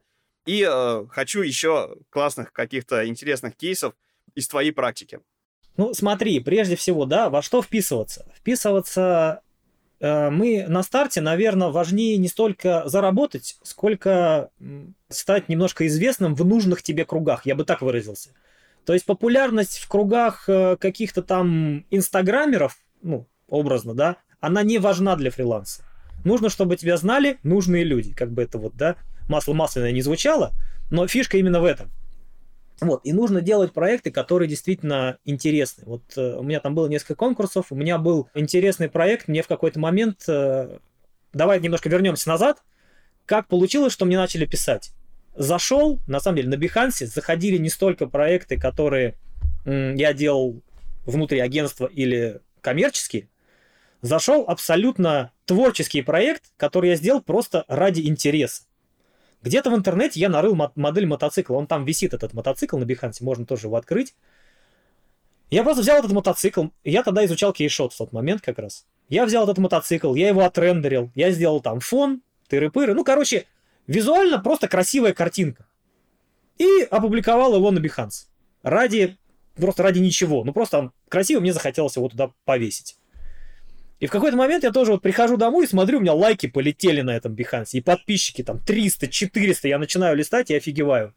Это я к чему? Что иногда нужно делать то, что требует времени, но никак вообще не оплачивается. Просто потому, что, ну, где-то на чуйке оно может принести гораздо больше выгоды, чем, чем тебе кажется. Вот, короче, этот мотоцикл, в общем-то, и начал раскручивать, э, по сути, мой Behance, откуда потом начали писать мне всякие разные люди. И говоря про творческие интересные проекты, в какой-то момент мне, значит, пишет э, девочка из Штатов, из Нью-Йорка. Она продюсер, как же ее звали-то? По-моему, Диана или что-то такое. Вот, она мне пишет, Денис, ну, на английском, естественно, не на русском.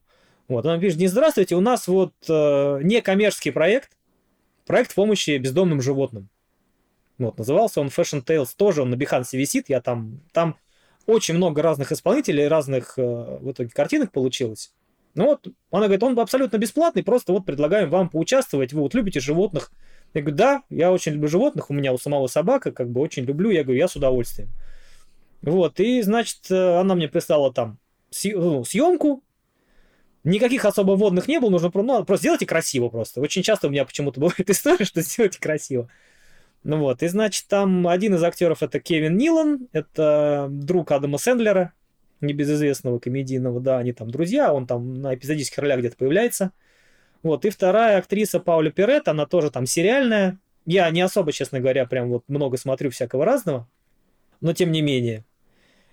И все, я им сделал картинки, и все это, вся эта потом история, я даже не знал, она, оказывается, выставлялась в Нью-Йорке, в музее, в музее естественной истории, вот в этом вот огроменном музее, где там Ночь музея снимали и так далее. Она мне присылала, значит, э, фотографии, говорит, давай мы сейчас тебе, значит, и постер распечатаем, пришлем. Я говорю, да ладно, не надо. Вот такая вот была история. Интересная, пообщались, в общем. Если говорить э, про вот такие вот э, еще запросы, есть у меня сейчас уже хороший очень друг, его зовут Джейсон Свар. У него, значит, э, в свое время была очень большая фотостудия, свой журнал про оружие. Ну, многие не знают, вот, но, наверное, надо сказать, что в Соединенных Штатах, особенно в Штатах, где ношение оружия разрешено, вот, у них есть культ оружия. Ну, так вот заведено. Вот у нас такого нет, у нас нельзя, вот у них можно, и у них этот культ. Значит, у него журнал, куда он писал статьи, значит, снимал всякие там пушки и так далее, и приглашал всяких разных знаменитостей. Начинали мы с ним очень просто, он мне написал, говорит, Денис тоже, здравствуйте, ну, естественно, все, опять же, на английском, да, никакой там никто по-русски не, пишет никогда. Вот, у меня вот, мне нужно сделать ретушь оружия, я вообще такой в шоке, не понимаю, что, какого оружия, Вот, ну, начал там копаться, он мне рассказал, что вот тыры-пыры, Firearms Photography, значит, такая вот тема. И начали мы с ним, значит, делать эти пушки. В какой-то момент он мне пишет, слушай, а мне нужно вот покруче. У меня вот обложка журнала, надо сделать обложку. И там, значит, люди сняты в определенном свете. И я так раз-раз-раз и делаю ему обложку. Тоже наворачиваю там фон, какие-то спецэффекты, что-то смерч, в общем, креатив по полной программе так и прет изо всех щелей. И прям ему заходит, он говорит, все, БДС, там все вообще класс, давай все, делаем дальше. Вот. И в какой-то момент он э, пишет, слушай, у меня, говорит, есть друг, он барабанщик э, в метал-группе Five Finger Death Punch. Его зовут Золтан Баттери, ну или Баттери, если правильно, да, там произношение там выстраивать. Вот. Для него нужно сделать фотосет и потом накреативить, собственно. Я говорю, ну давай, давай, давай, все, фигачим. Вот, тоже он его, значит, отснимает, присылает мне, значит, там стоит Золтан с двумя этими, с двумя узиками, стреляет. Вот, я тоже наворачиваю, там ставлю его на поезд в 3D, там фигачу этот поезд, там люди падают, все это несется по пустыне, а студия в Аризоне находилась тоже, нахожу там на стоках Аризону, в общем, все вот это вот заворачиваю в этот цветкор, все, Золтан тоже в восторге, все рады, Джейсон рад, это я к чему подвожу? Проходит там какое-то время, и он мне пишет, слушай, говорит, у группы, у них мировой тур. Вот, и нужно, я, говорит, буду их снимать для постера. Вот, нужно сделать классный постер, который они будут там вешать там где-то, ну, перед, перед выступлением, перед, перед этим, перед концертом. Он их отснимает, я просто не вдаваясь в детали, да, на самом деле это сложный процесс, когда человек снимает, ты смотришь, там как-то правится свет, потом он тебе присылает какие-то правки, все это растягивается – вот, он мне присылает, я делаю, подбираю там, опять же, на стоках, собираю этот кейвиш здоровенный, где они все стоят, кто-то сбитый. И, опять же, если это, на это посмотреть сейчас, это кажется достаточно просто, но работа за этим стоит, за этим стоит достаточно большая. Все это отправляю, он говорит, все, ребята, и он мне буквально пишет, слушай, они мне, говорит, отвечают, что у них круче постера никогда не было. Это, конечно, выглядит, как я сам сейчас себя нахваливаю, но я просто на самом деле цитирую то, что он мне написал. Я говорю, ну да, класс, я очень рад. Ну, а я, я на самом деле достаточно скромный человек в этом плане. Я никогда не занимался ни саморекламой, ни самопиаром, ни вот этими, знаешь, бесконечными длиннопостами там в Инстаграме, где я там сделал вот это, вот это, вот это, я там тыры-пыры-пыры. Вот. У меня, по-моему, даже этого постера в Инстаграме-то вообще нигде нет, на самом деле. Даже и на Behance его, по-моему, нет. Тут надо сделать оговорку по традиции, ага. собственно, э, отечественной, что э, Инстаграм принадлежит компании Мета, признанной экстремистской и запрещенной на территории Российской Федерации. Вот, извини, э, веяние времени. Хорошо. И значит, мы делаем эти постеры. Проходит опять же время. Он говорит, слушай, ребята, говорит, предлагают тебе приехать на концерт. Ну, я, говорит, тебе оформлю, значит, эту за, за бэкстейдж, выход, все, там познакомишься, пообщаешься. Если я говорю, слушай, ну, я как бы не готов в Штаты ехать, тогда еще как бы нормально было, можно было съездить. Я говорю, я, слушай, я вообще никак. Если они вдруг в России окажутся, я говорю, с удовольствием приду. Но забегая вперед, мы профукали концерт, то есть был концерт в России, куда я мог поехать, там с ними пообщаться, познакомиться, там на бэкстейдже походить. Вот, мы его профукали, я когда увидел, что он был в этот же день, я, я как-то захожу, думаю, надо посмотреть, когда у них концерт. Ты смотришь, концерт сегодня. Вот ты представляешь, сегодня вечером у них концерт, я мог туда попасть, там бесплатно с ними там пообщаться, все такое. В общем, говорю, Джейсон, слушай, я говорю, все, я все, я все профукал. Концерт уже был. Ну, в общем, да, и в какой-то момент он мне присылает фотографию Бродвей, вот эти вот экраны, вот это вот треугольное здание, и везде вот это висят эти постеры, которые я делал. Он говорит, посмотри, что мы сотворили. Я говорю, да, круто, круто, круто. Ну, это приятно.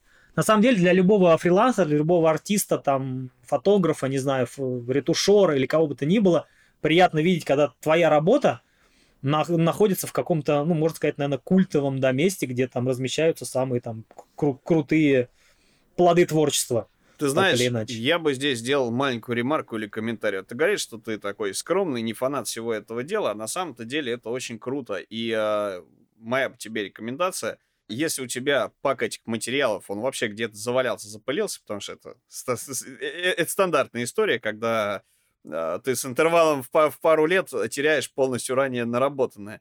Э, нанять себе какого-нибудь э, пиарщика, упаковщика, чтобы, ну, или кого-нибудь из стажеров, из своих, там, из младших, так сказать, научных сотрудников Иви заморочить для того, чтобы это оформить либо в кейсы, либо хотя бы в статьи какие-то с картинками, потому что это, во-первых, бесценный опыт, а во-вторых, это действительно продвигает тебя на рынке.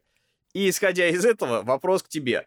История с тем, что нет времени на э, самопиар, скажем так, да? Что делать дизайнерам э, в ситуации, вот чтобы ты порекомендовал?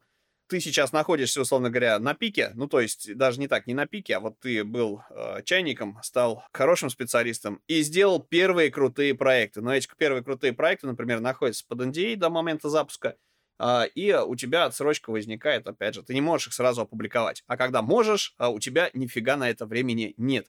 И происходит такая история, когда ты просто хоронишь все это дело, вот, то есть оно где-то там пылится на облачных хранилищах или у тебя ты, наконец, созрел, полез, а там этого нет. Например, у меня вот последняя такая история была, а, которая похоронила мое там упаковочное портфолио, да, то есть я уехал из КНР, оставил э, жесткий диск э, с компьютером там, на месте, да, следующему дизайнеру, чтобы по наследству передали. Я настроил себе удаленный доступ э, менеджера, который мне должен был это все дело включить, чтобы я себе это все хозяйство скопировал. Я объясняю ситуацию. Там в Китае великий китайский фаервол, и даже с VPN ты не можешь себе просто заливать большие файлы там на Яндекс Диск, например, потому что тебе просто тупо это может быть недоступно.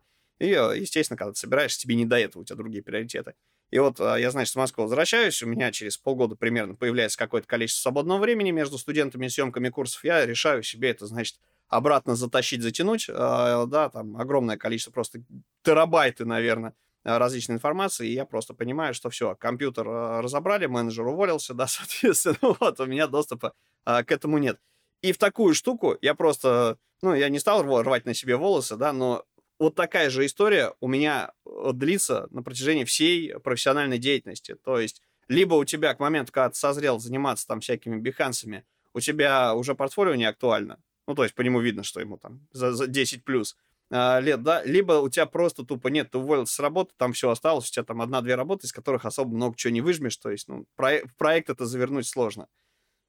Вот. Что бы ты порекомендовал ребятам, который вот находится на пиковом, так сказать, старте своего э, развития профессионального, когда уже есть что показать, но некогда этим заниматься или нет возможности этим заниматься сейчас, а сможешь выковырить это дело чуть попозже? Слушай, ну смотри, во-первых, да, э, во-первых, э, ну как бы есть, э, есть опять же тот же Behance, да, можно всегда какие-то кейсы закинуть туда, если это что-то интересное, потому что мне кажется, закидывать туда типа, ну какой-то портретик, это прям, ну вообще не актуально, вот это надо когда нужно что-то что-то интересное. Можно, можно, опять же, да, заморочиться на какой-то персональный проект. Ничего там плохого нет. Ты на самом деле, если ты хочешь, если ты хочешь, ты всегда найдешь время. Я вот так считаю. Было бы желание. Потому что, ну, многие как-то, они вот, знаешь, э, ни рыба, ни мясо, грубо говоря, делают и делают, делают и делают. Но если ты хочешь куда-то развиваться, нужно прикладывать усилия. Потому что я в какой-то момент там работал там на двух работах, спал там по 3-4 часа, и хреначил еще и персональные проекты успевал делать и бесплатные проекты. У меня там был проект э, и для российского там шоу-биза. Я потом, может, расскажу, если мы еще какой-то сделаем с тобой подкаст, я расскажу там. Ну, есть что рассказать, интересные, забавные истории. Что я делал в свое время? Что я делал в свое время на фрилансе? Когда-то в какой-то момент, я не помню, какой был год, вот, но что-то стало прям в какой-то момент фиговато. Ну, можно так сказать, да. Я просто собрал свой портфель, и рас рассослал его по агентствам. Очень просто. Очень простой мув, который, в общем-то, ну, позволяет людям о тебе узнать. Агентство продакшн, ничего этом плохого нет. Там сидят такие же в HR люди, которые, ну, посмотрят. Так или иначе, они посмотрят. Просто я писал, что я не хочу устраиваться на должность, я вот фрилансер, вот я такой есть, я вот это вот умею. И надо сказать, что да, фидбэк был. Есть люди, с которыми мы после вот этой, вот этой истории до сих пор работаем. Денис, смотри, а, давай попробуем так. Мы ограничены таймингом, но очень хочется послушать твоих историй и хочется нанести а, больше пользы слушателям. Соответственно, а, я предлагаю сделать следующее. У тебя есть куча проектов. Давай попробуем поговорим, как устроен pipeline того, что является твоей основной деятельностью, если мы говорим про сборку key visual ов различную. Вот среднестатистический проект у тебя много всяких классных штук. У тебя вон там э, с Монсоном история там с машинками в мойке, да, лежит, соответственно. У тебя там доступ к э, телам, скажем так, да, в качестве моделей были привлечены различные там звезды. Ты поработал с импортными заказчиками, ты поработал с отечественными заказчиками. Каждый раз это вроде бы по-новому какая-то история, но это именно проект, да, то есть, чтобы сделать одну картинку, один вот шотик какой-то, вот один key visual, э, требуется огромное количество работы. Можешь мне примерно э, рассказать и про этапы работы, которые есть? Потому что если у тебя в голове эти этапы работы имеются, ты можешь клиенту пошагово расписать проект, да, как он будет, вот есть pipeline, собственно, от момента, как, как вы будете работать по шагам. А, как ты их сдаешь, в какой последовательности, да, осуществляешь, и э, сколько там народу, условно говоря, даже не народу, как, как, как рассчитать какие-то ресурсы. То есть вот в общих чертах, широкими мазками, чтобы наши слушатели, кто, в принципе, хочет попробовать что-то более сложное, чем, не знаю, съемка ювелирки, например, да, хотя и это уже непростая история совсем.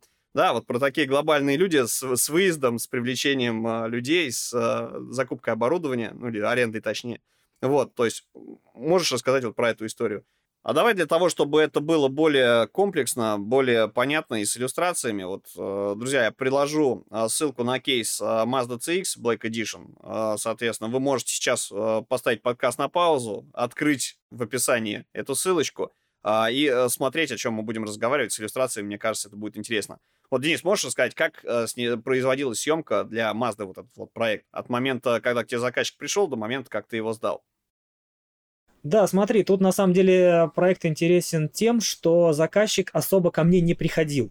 То есть есть, э, кстати, к вопросу о том, как, как себя продавать, да, есть определенные группы, там, а, я не помню сейчас, честно говоря, как эта группа называлась, но в Фейсбуке была группа, типа, по поиску, по поиску, то ли по поиску дизайнеров, то ли, в общем, в какой-то момент я вот так листаю, листаю, листаю, и вижу сообщение, нужно снять машину на черном фоне. Ну вот, просто все.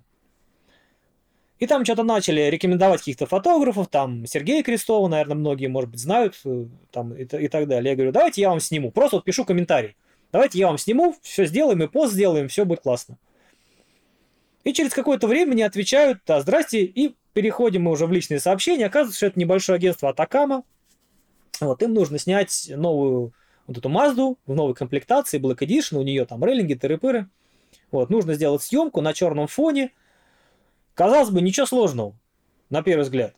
Но, во-первых, машина, помнишь, ты говорил, как раз мы с тобой говорили о том, что машины, как ее не вылизывай, она все равно требует ретуши. Так вот здесь машина была даже не новая.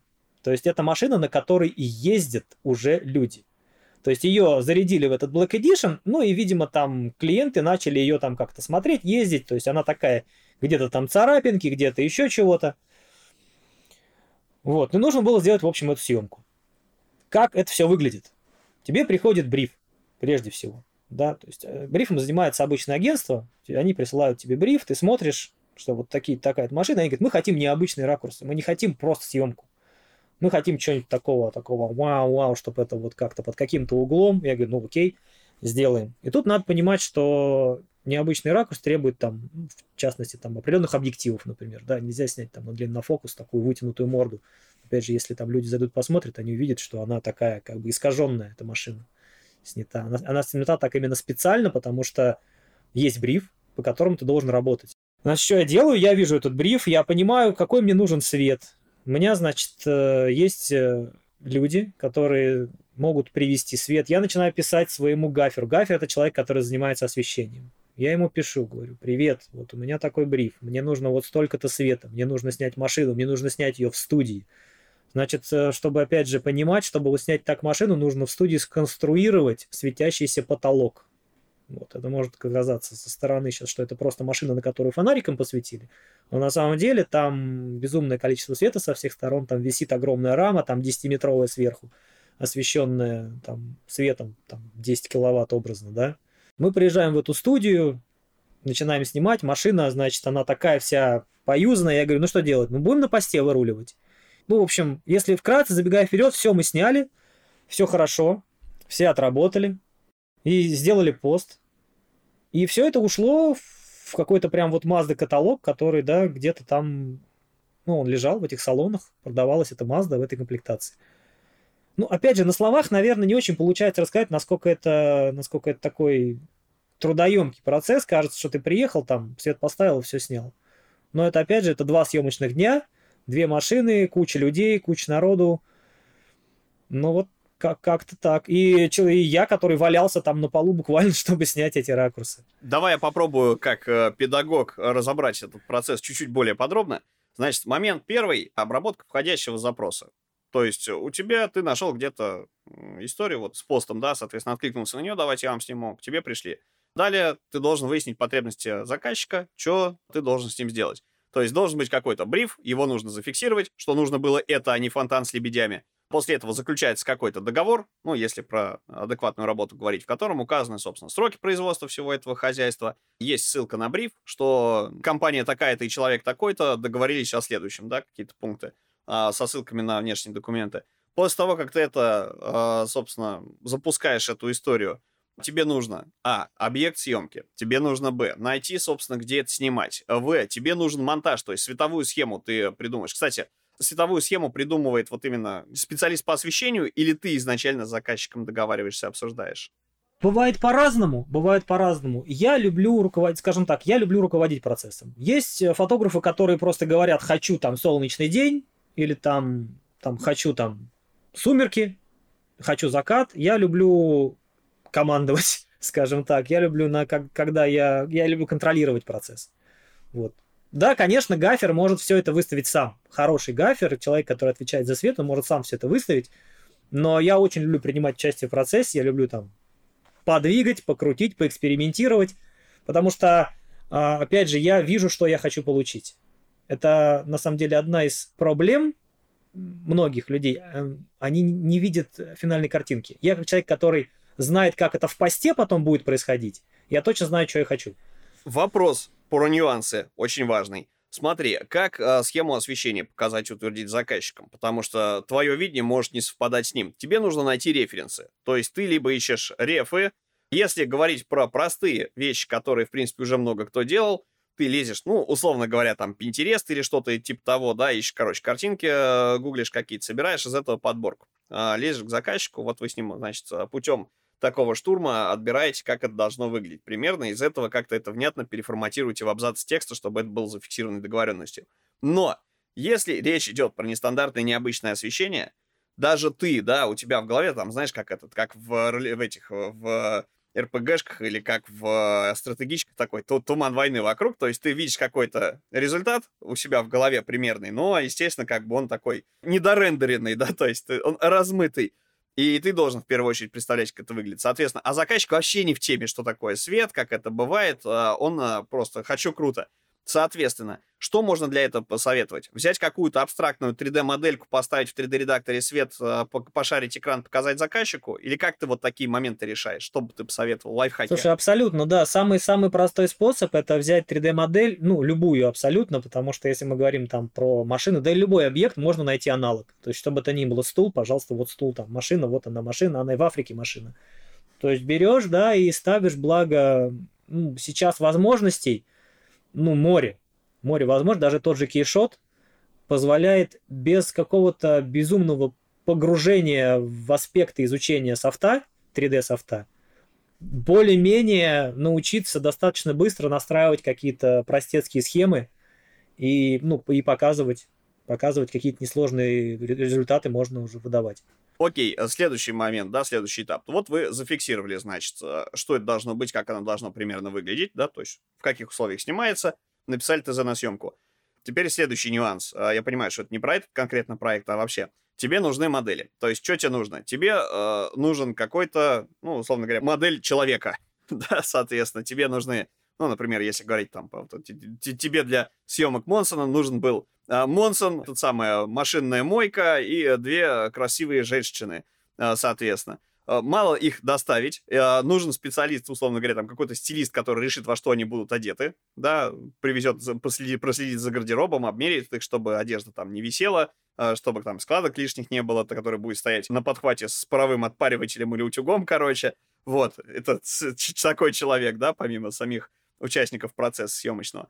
Соответственно, далее тебе нужно этих моделей накрасить, то есть тебе нужен гример получается, в команду. То есть еще из этого специалиста нужно будет, да, как бы привлечь. Тебе нужен чувак по свету, потому что, когда ты смотришь э, в объектив или на экран, в зависимости от того, как снимаешь, да, соответственно, тебе туда-сюда бегать к машинке, там свет менять, э, штативы перетаскивать, э, ну, западло, скажем так. Поэтому тебе еще нужен какой-то ассистент, как правило, это тот самый специалист по свету, который на площадке будет регулировать яркость света, его тон, его параметры, и будет бегать, значит, вокруг с этими, э, с фонарями, выставлять это по твоим командам. Правильно?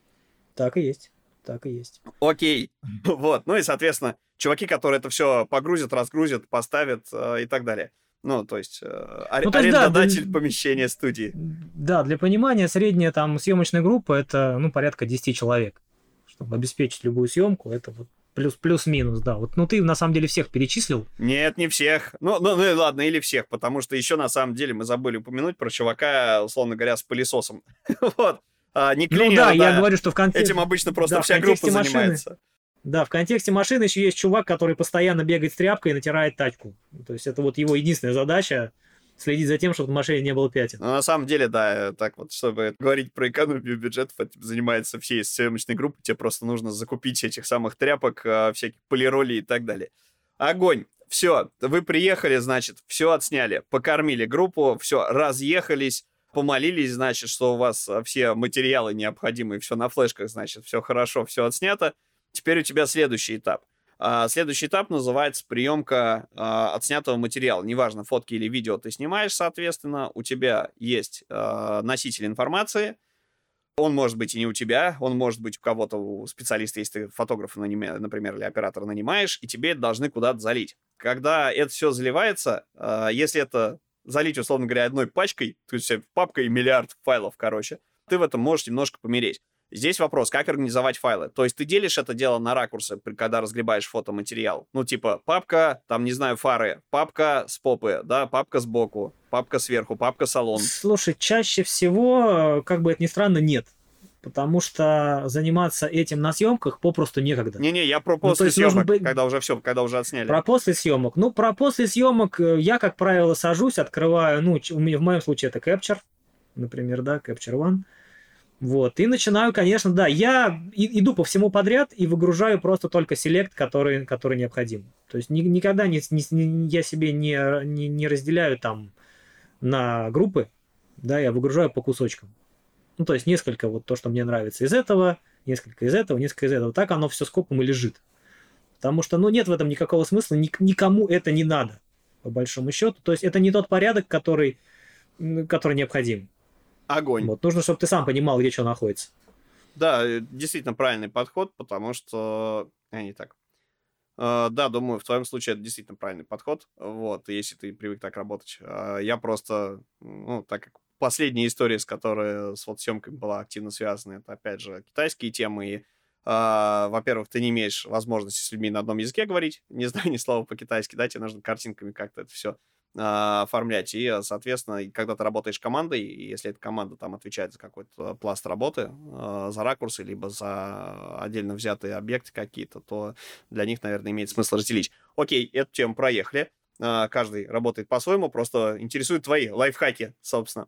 Окей, на моменте, когда ты осуществил съемку, отобрал ракурсы, закинул их заказчику, тебе нужно это зафиксировать. То есть в обязательном порядке большой проект дробится на маленькие этапы работы, каждый этап работ а, желательно оформлять отдельным актом приемки, чтобы не было такого, что ты проделал, ты работал две недели, и тебе вдруг говорят, что ты вообще не то сделал. Что нужно? Нужно зафиксировать э, этап работы, чтобы получить оплату, чтобы не было претензий, чтобы не вносились правки, которые тебе совершенно не нужны. Э, соответственно, то есть заключил договор, акт приемки. Вопрос. Ты оплату или предоплату дробишь на куски, на какую-то, ты сразу берешь, там, условно говоря, 100% или 50% вперед, или э, по, по этапам работы разбиваешь это дело и оплату? Слушай, а на, на самом деле, если мы говорим про оплату, то предоплата, я не знаю, у меня это так или вообще это так, это крайне редкое явление. Вот э, в, на фрилансе про, если мы говорим про там всякие кейвижи там и так далее. Да, по съемке, по съемке предоплата бывает, потому что, опять же, ну, люди понимают, что есть э, затраты, ну, единовременные затраты, как там съемочная группа, которую нужно оплатить сейчас. Она не будет ждать. Вот, и им нужно, им нужно оплатить сейчас. Если мы говорим про кейвижи, то чаще это постоплата. Если проект состоит из нескольких кейвижев, да, там, предположим, сложный проект, который идет несколько месяцев, то ты сдаешь там поочередно, но да, чаще всего он разбивается на несколько частей, несколько, ну, один договор, несколько актов. Ну, мы с тобой уже, конечно, в бумажные темы пошли. Вот, но да, да, оплачивается. Ну, это действительно важно, потому что на этом ломают ноги себе многие неопытные ребята. То есть для меня на самом деле шок, что ты не берешь предоплату. Вот, потому что не, не брать ее можно за что-то очень дешевое. Ну, типа, э, поясню Нет, ну, ситуацию. Ну, Тебе нужно съемку провести, например, или нанять кого-то.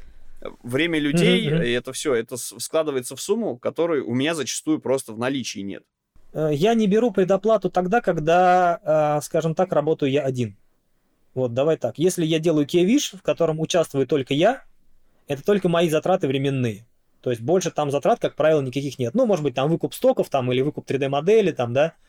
В таком случае я могу рисковать, опять же, да, и не брать предоплату. Но, но нужно понимать, что я, как правило, работаю с людьми, с которыми я работаю уже там 5-10 лет. И уровень доверия, он совсем другой. Да, если придет новый человек, какой-то там со стороны, конечно, имеет смысл предоплату просить. Когда вы только начинаете, опять же, да, вот совет там, молодым ребятам, которые начинают, конечно, когда вы только начинаете работать, нужно просить предоплату. Потому что случаев, когда там люди кидают, их там сколько хочешь.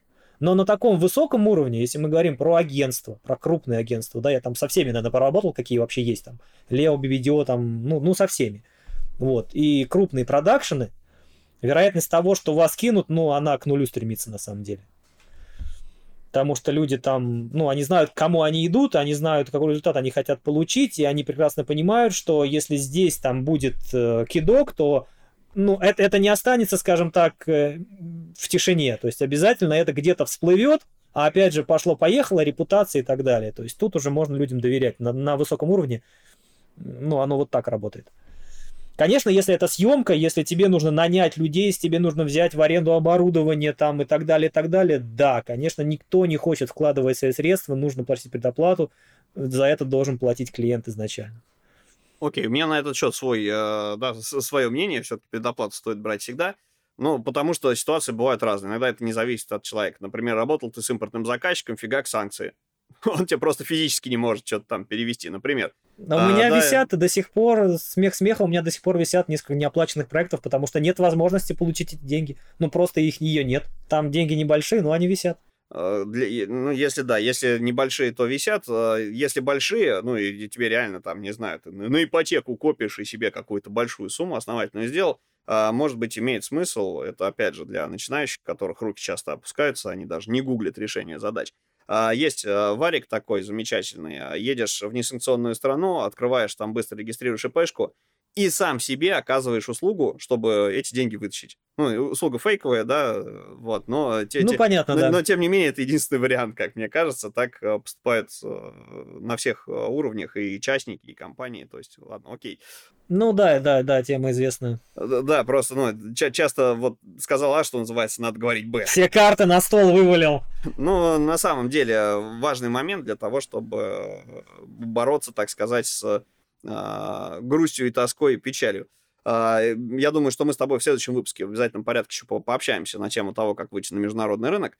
А, здесь, мне кажется, максимально релевантной информации будет, что вытащить бабки можно. Второй вариант, который часто происходит, это если мы существуем в условиях отечественной действительности, бывает э, еще такое, что у самого заказчика, которого ты много лет знаешь, вдруг раз, и он, например, с международкой работал, и у него финансовые потоки иссякли, там э, хаос, паника, истерика, куча там, не знаю, кассовых разрывов и так далее, и он бы рад тебе заплатить, но ты там для него становишься не в приоритете. То есть репутация репутации, но когда речь идет о выживании, да, когда у тебя там люди в нервике, они, э, как правило, договариваются просто с тобой, что из ним я тебе сейчас заплатить не могу, я вообще компанию закрываю, например. Вот, э, то есть все-таки лучше договора заключать, предоплату брать, соответственно, сразу, хотя бы предоплату, Потому что если действительно человек, с которым ты понимаешь, он сейчас компанию закроет, через два месяца откроет по новой и приведет тебе новых клиентов, ты можешь ему простить то, что недооплачено, если ты в это не вкладывался. Ну, просто ради будущих каких-то отношений, чтобы сохранить человеческое лицо. Прости, это важные моменты и аспекты. Ты просто так бодро сказал, что я предоплату не беру, мы тут всех, все-все-все знаем, у нас джентльменское соглашение. Ну, я все-таки сторонник э, того, что доверие держится на гарантиях, гарантии стоит предоставлять таким образом. Да, извини.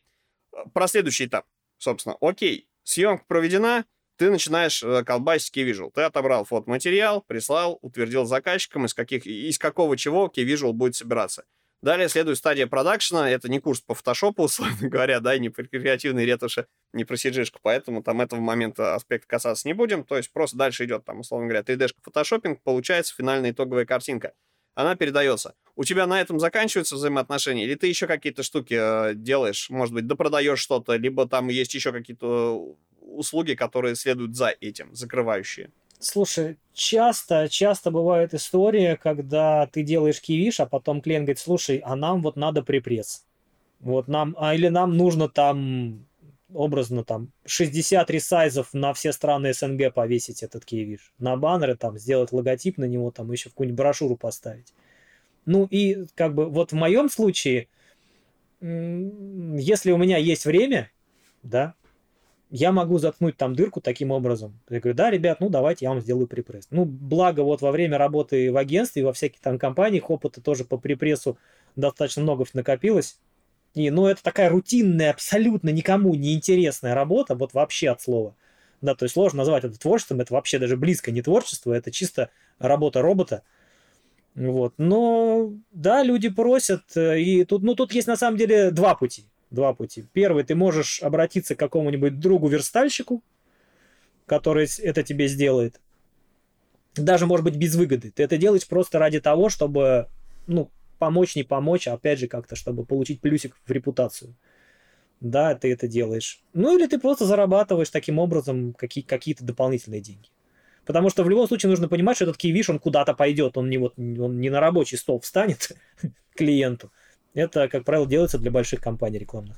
Э, я бы здесь, опять же, так как э, все-таки информация для начинающих, я бы рекомендовал отдавать эту работу на аутсорс. И вообще, на самом деле, если вы припрессом не владеете особо, то за него не браться. Почему? Потому что есть стандартная история про ожидания. Заказчику очень сложно объяснить, что такое припресс, э, если вы это понимаете. И э, бывают иногда идиотские совершенно решения, когда компания заказала, в принципе, дорогую какое-то э, производство картинки, да, или серии иллюстраций, например, а печатать э, это почему-то решили сэкономить бюджет, вот, и решают, где попало, в какой-нибудь там чуть ли не оперативной полиграфии, ну, условно говоря, по цене выбирают подрядчика. А здесь есть адский ад, потому что э, сюрприз, э, да, собственно, вам придется ездить на приладку, желательно с клиентом. Э, да, дистанционно это делать вообще невозможно, утверждать что-то, потому что камера никак в жизни не передаст нюансы. Вот, и бывает такая неприятная история, что вроде бы у тебя, э, ты даже договорился с какой-то определенной типографией вроде бы ты с них стряс цветовой профайл. А, вроде бы ты под него даже, ну, давай так... Это не, прям беда, да. Да, не, не, не будем брать процесс цветоделения и вывода форм, да, ну, это если про тиражные какие-то вещи а, брать. Будем брать историю просто про цифровую печатную машину, которая хорошая, красиво, полноцвета чепятает. А, беда в том, что из-за разных там параметров, да, не знаю, не родная краска, не родные картриджи, просто криворукие печатники, которые работать не умеют, ты на результате можешь получить какую-то петрушку, короче говоря, да, а, не, непонятную по цветам. Чаще всего так и бывает, что самое интересное. Да, и у тебя ты должен понимать, что когда ты в такие вещи вписываешься, ты просто тратишь кучу нервов и силы времени, потому что тебе же заплатили за препресс, и ты как бы номинально его э, выполнил, но заказчик заплатил не за то, что ты его выполнил, а за финальный результат, который получил на печати. И он будет не типографии, а тебе предъявлять а, за это дело. Ну да, тут появляется решать. зависимость от других людей. Да, тут уже как бы ты являешься только частью процесса и не, не можешь сто процентов гарантировать, что да, тот же криво криворукий печатник напечатает все как надо. И чаще всего вот я просто смотрю, то есть то, что я сделал, там даже, да, цветопробу привезли, утвердили там или поправили, внесли в нее корректировки.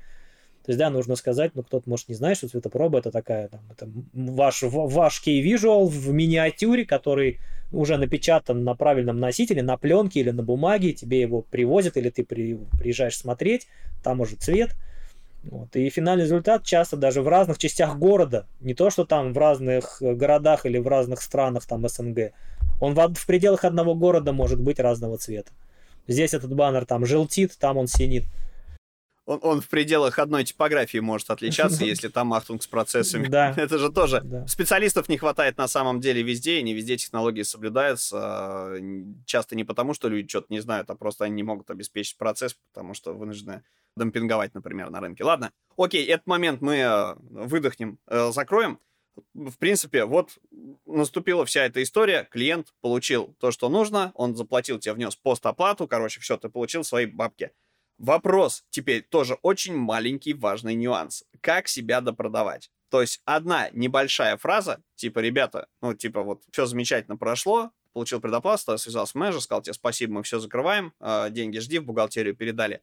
В этот момент ты можешь сказать, окей, и хотел сказать, повесить трубку, выйти из чата, Да, и так все оставить. Или ты можешь сказать одну простую фразу, что если что, обращайтесь. Или предложить до вот продажи. с языка снял. Да. С языка снял. В моем случае это чаще, да, если, если что, обращайтесь, буду рад помочь. Это вот прям от меня, наверное, классика, потому что, ну, ну а как, как, как еще, да? Вы, вы сделали бизнес, и ты хочешь, чтобы люди пришли, ты понимаешь... Нет, есть, бывают случаи, когда ты хочешь, чтобы люди больше к тебе не пришли. Бывает и такое. Ну вот, тогда ты просто пишешь все, ну, спасибо, окей, там. Но чаще, конечно, да, если что, обращайтесь, и вот что-то такое. А, супер, да. Можно допродать свои услуги, потому что тоже лайфхак на будущее для тех, кто начинает. Если вы делаете что-то помимо кей-вижуалов или делаете их в другой тематике, или у вас есть какой-нибудь дружбан, с которым вы э, классно работаете над совместными проектами, и вы понимаете, что этой компании это могло бы быть интересно, неплохо было бы закинуть ему коммерческое предложение или хотя бы презентацию с вашими услугами, чтобы он это рассмотрел. Потому что бывает очень часто такая замечательная вещь. Пришли э, за кейвижуалом, за каким-то, или пришли за упаковкой, или пришли за оформлением какого-нибудь ивента, ты это оформил, и, собственно, говоришь, окей, ребят, если вам на этот ивент нужен мерч, welcome, и скидываешь, welcome, да? да, и скидываешь свое, там, не знаю, какой-нибудь 20-летней давности портфолио э, с какими-нибудь там футболками и так далее, и они такие, господи, у нас сейчас щелкнуло, это же следующий шаг, мы как раз этого хотели. И это действительно важный момент, э, да, ты допродаешь вперед. Продать уже существующему клиенту гораздо проще, он привык с тобой работать. А ты еще и вот это делаешь. И велик шанс, что и это будет. Более того, если развивать эту же тему, извиняюсь, своей практики кейса привожу, да, ты э, можешь, собственно, сказать, что, чуваки, если хотите, так как у вас этот эвент, мы вам сейчас мерч делаем, хотите, я вам с большими скидками предоставлю фотограф. Вот у меня есть свадебные фотографы, а, ребята сами как-то себя продавать не очень умеют, а им портфолио нужно. И, а, например, а, вот репортажную съемку вам обеспечим. То есть ребята придут, они, руки у них растут откуда надо, супер качество вам студийно не нужно, они просто будут бегать и ненавязчиво снимать людей, пофоткают вам. Если хотите, мы можем даже вам, например, брендвол под это дело напечатать, опять же, со скидкой. Это уже следующий шаг. То есть ты на- навернуть на одну продажу, знаешь, как в эти, раньше в салоны связи. Ты пришел за мобилкой, да, а ушел ты купил мобилку, чехольчик, пленочку поклеил, соответственно, брелочек, да, да, да, вот да. это все. Это вещи, которые Но это уже действительно... искусство продаж, да. Ну да, короче, это я к тому, что, в принципе, если вы чем-то еще занимаетесь, неплохо было бы э, не заканчивать э, то, точкой большой и жирной ваши отношения с клиентом э, в рамках текущего заказа, оставить троеточие на многоточие и предлагать что-то еще. Окей. Не, ну, кстати, да. В моем случае, знаешь, как еще? У меня есть портфолио, оно просто лежит на Яндекс Диске, и там по папочкам разложено фото, дизайн, креатив, там ретушь, 3D.